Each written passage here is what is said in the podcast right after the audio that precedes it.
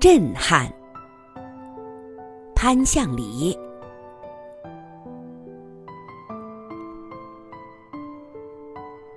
我曾看过一篇文章，说在二战期间，一群流浪汉保护了原本计划被炸毁的科隆大教堂。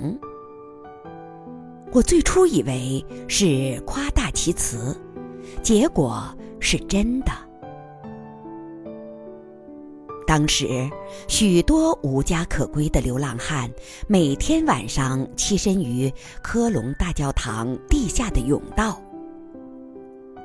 二战后期，盟军决定轰炸西德在西线的据点科隆，科隆人纷纷逃离。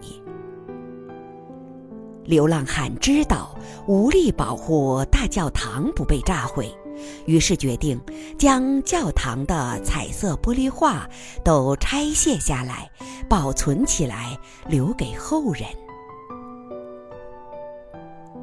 他们不分昼夜的奋战，就要快要拆到最高层的时候，盟军的轰炸机呼啸而至。这些流浪汉放弃逃命的机会，继续拆卸。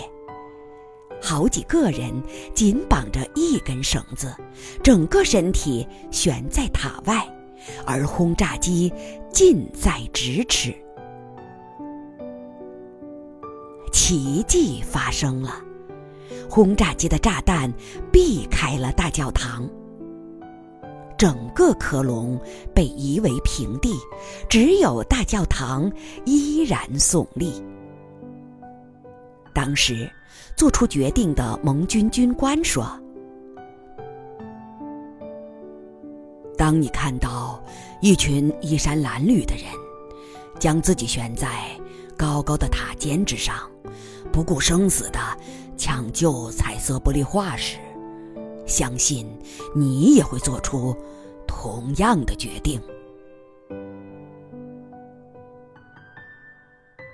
虽然“震撼”这个词已经被滥用的不成样子，但我还是要以这个词最初的纯净的意义说：我被震撼了。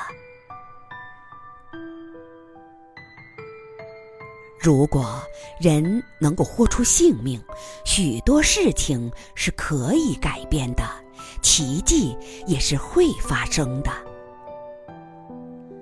如果这些流浪汉认为靠他们在战火中保护教堂是不可能的，如果他们在飞机到达之前害怕了，那么教堂是保不住的。